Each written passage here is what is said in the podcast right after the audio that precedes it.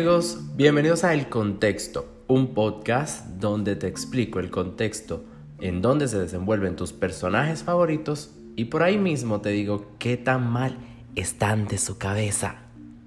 Soy Fred Hidalgo, soy un entusiasta de la salud mental, amante de las series y las películas y en este episodio de El Contexto haré el análisis de Nathaniel Jacobs, también conocido como Nate este es uno de los personajes principales de la, famosa serie de HBO Max, Euphoria, y este es interpretado por Jacob Elordi.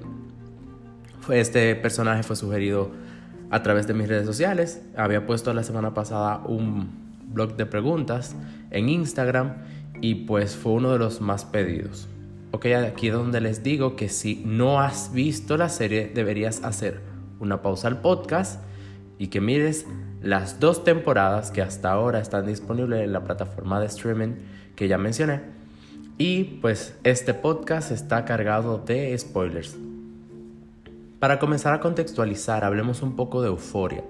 Esta es una serie relativamente corta, de 8 episodios por cada temporada, aunque de una hora cada episodio en promedio. Esta es un remake de una serie de televisión israelí del 2012 con el mismo título. Euforia se desarrolla en un pequeño pueblo donde casi todas las actividades se dan dentro de la secundaria East Highland. Primero hablemos entonces de Nate. Nate y su familia, claro. Nate nació eh, de la unión de Marsha y Carl Jacobs. Carl incluso es uno de los personajes también donde rondan muchas historias.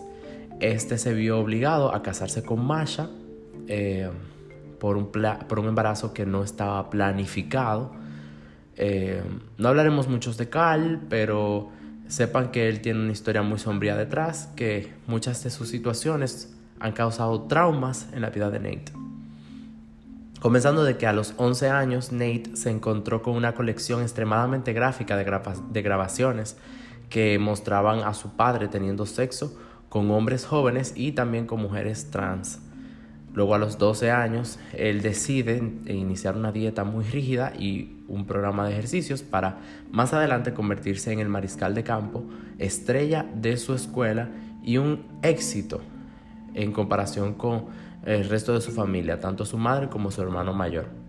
Desarrolló más adelante serios problemas de ira y una percepción distorsionada del sexo. Podríamos describirlo eh, en dos palabras a Nate como una masculinidad tóxica. En este contexto es muy bueno mencionar los efectos de sufrir eh, abusos sexuales en la infancia. Esto implica consecuencias psicopatológicas a largo plazo, alteraciones a nivel emocional y relacional, sentimientos de culpa y vergüenza, dificultades en interpretar las claves interpersonales y en mantener vínculos eh, afectivos sanos. En el caso de Nate, aún cuando tiene 17 años, que se supone tiene en la serie, eh, no ha tenido una sola noche, básicamente, de su adolescencia tranquila, pues tiene pesadillas recurrentes de ser violado por su padre, igual que las imágenes mentales que tiene por las grabaciones que vio desde niño. Entonces, eh, es importante, es algo, o sea, algo eh, traumante que le ha afectado desde pequeño. Encontré un estudio del 2016 de una universidad española que menciona algunas de las secuelas que son consecuencia de exponer a un niño al abuso sexual. Y estas incluyen fobias, pueden desarrollar trastornos de la personalidad límite, trastornos eh, de personalidad pasivo-agresiva, autodestructivas, entre otras. El padre de Nate era muy cuidadoso con todo lo que hacía, tanto así que este tenía un patrón de cómo guardar las grabaciones en los CDs en los eh, que guardaba, pero Nate mostraba también algunos rasgos de una personalidad obsesiva compulsiva, pues él procuraba ver las cintas y al finalizar las colocaba todas justo como la encontró, cuidando sobre todo los detalles. Hay muchos detalles de la personalidad de Nate que es bueno que contextualicemos. Es un chico intensamente complicado. Él es inteligente, controlador y crítico con los demás. Todo esto apoya una personalidad obsesivo-compulsiva. Nate es fuerte físicamente hablando, algo que demuestra cuando se torna violento, cruel y destructivo. Vemos en una escena cómo él ataca a Tyler. Tyler es un chico con quien su novia Maddie había tenido sexo en un momento de, de enojo, qué sé yo.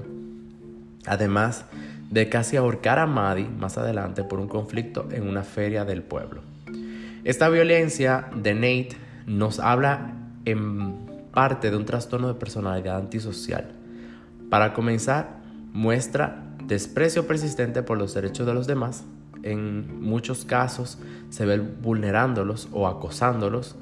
Ser engañoso, esto eh, se indica por mentir repetidamente, actuar impulsivamente, es provocado fácilmente o es agresivo con, con gran facilidad, que se manifiesta con peleas físicas o agresiones a los demás.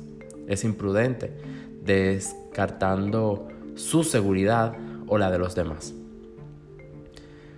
También que no muestra remordimiento tras herir o, o maltratar a los demás. Se piensa que, que, Nate es el hijo del medio de la familia, de la familia Jacobs, eh, pues en la foto familiar se ve un hijo menor que hasta ahora es desconocido o no se ha mencionado en la serie. Consideraba que su hermano Aaron era un desperdicio y que su madre era débil y cobarde, mientras que su padre lo miraba con miedo.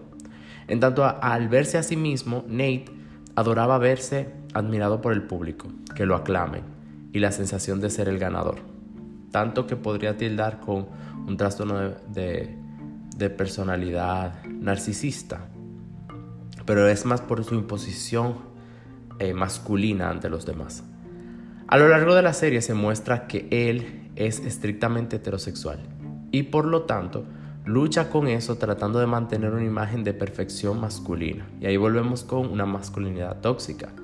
Por eso utiliza su buena apariencia, su estatus social y su ira para enmascarar sus emociones y tiene una relación tensa intermitente con Maddie.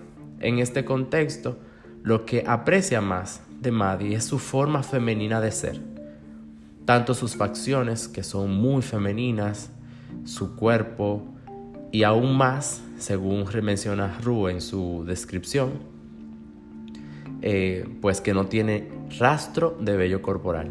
Él está obsesionado con eso y sobre todo con Maddie. ¿Por qué digo que no es estrictamente heterosexual? Nate guarda en su teléfono muchas fotografías sexuales de penes y guarda una relación por chat con Jules, que si recuerdan es una chica transexual. Él guarda una relación muy, muy cercana. Con ella él trata eh, de mantener una conversación dulce y simpática y no tanto como muestra eh, sus relaciones con Maddie o con las demás chicas más adelante. Aún así, él no se considera a sí mismo una persona homosexual. En este contexto quiero mencionar la escala de Kinsey, que se utiliza para establecer eh, siete grados diferentes de sexualidad, evaluando el historial sexual de una, de una persona o los episodios de, de su actividad sexual en un tiempo dado.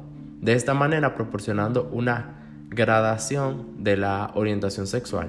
En el caso de Nate, se encontraría en un 15 y 1, por lo que él es, principalmente heterosexual con contactos homosexuales esporádicos. Si vieron la, la, serie, escucharon en el último episodio que Nate le dice a Jules que todo lo que él le había dicho era verdad, haciendo alusión que las conversaciones que tuvieron sí eran ciertas y los sentimientos que él expresó sí eran ciertos hacia ella. En este contexto, le revela que tiene sentimientos por Jules, ¿Y por qué? Porque Jules es lampiña, también porque es increíblemente femenina, se viste y se maquilla constantemente, actúa como una chica y lo más importante, y es lo que la diferencia de Maddie y Casey, es que Jules tiene pene. Nate cuida mucho de su relación con su padre, o bueno, a su padre. No quería que se supiera su sexualidad, que tanto le avergonzaba a sí mismo y a su padre y que le había causado tantos traumas. Pero cuando su padre le expresó su sentimiento de estar mejor sin ellos, eh, quiso desquitarse o mostrarle los sentimientos de Nate hacia él, entonces ahí se volteó la, la tortilla, como quien dice. Por eso le llevó la policía y todas las grabaciones para que lo arrestaran. La familia de Nate es complicada y desde pequeño nunca le pusieron límites. En un episodio su madre conversa con él de forma muy liberal y abiertamente, queriendo expresar su apoyo a las malas acciones de Nate, como haber intentado ahorcar a Maddie, por ejemplo. Del mismo modo, Nate ofende a su madre hablándole en un tono agresivo, pues sus padres desde niño han sido muy tolerantes hacia él y nunca le han puesto límites. Definitivamente, Nate es un personaje muy complicado. Tiene algunos rasgos de una personalidad límite. También muestra gestos suicidas, como por ejemplo cuando utiliza el revólver para amenazar de suicidio eh, su vida, bueno, y eh, cuando él ataca a Maddie en ese sentido para que ella entregara el disco. También muestra algunos gestos muy arriesgados, como conducir ebrio a gran velocidad. Algo que quiero para terminar este episodio de hoy es que cuando vean la serie, miren la cara de Nate en la obra de Lexi, en la escena del baile en el gimnasio. Para mí esto es un poema. Y nada, no tengo más nada que decir. ¿Y qué piensas tú? ¿Crees que hay más en la cabeza de Nate que aún no se ha revelado? ¿Tenía algún trastorno diferente a los mencionados? En este contexto, tener una relación tóxica con Nate Jacobs sería muy frustrante. Cuéntame, ¿qué otros personajes te gustaría que analizara? ¿Quisieras que mantenga una línea con los personajes de Euforia? Déjamelo en algún comentario en mis redes sociales o algún mensaje directo. Fred Hidalgo en Instagram y Twitter. Y recuerda que cualquier hecho fuera del contexto podría arruinar una muy bonita historia. Hasta la próxima.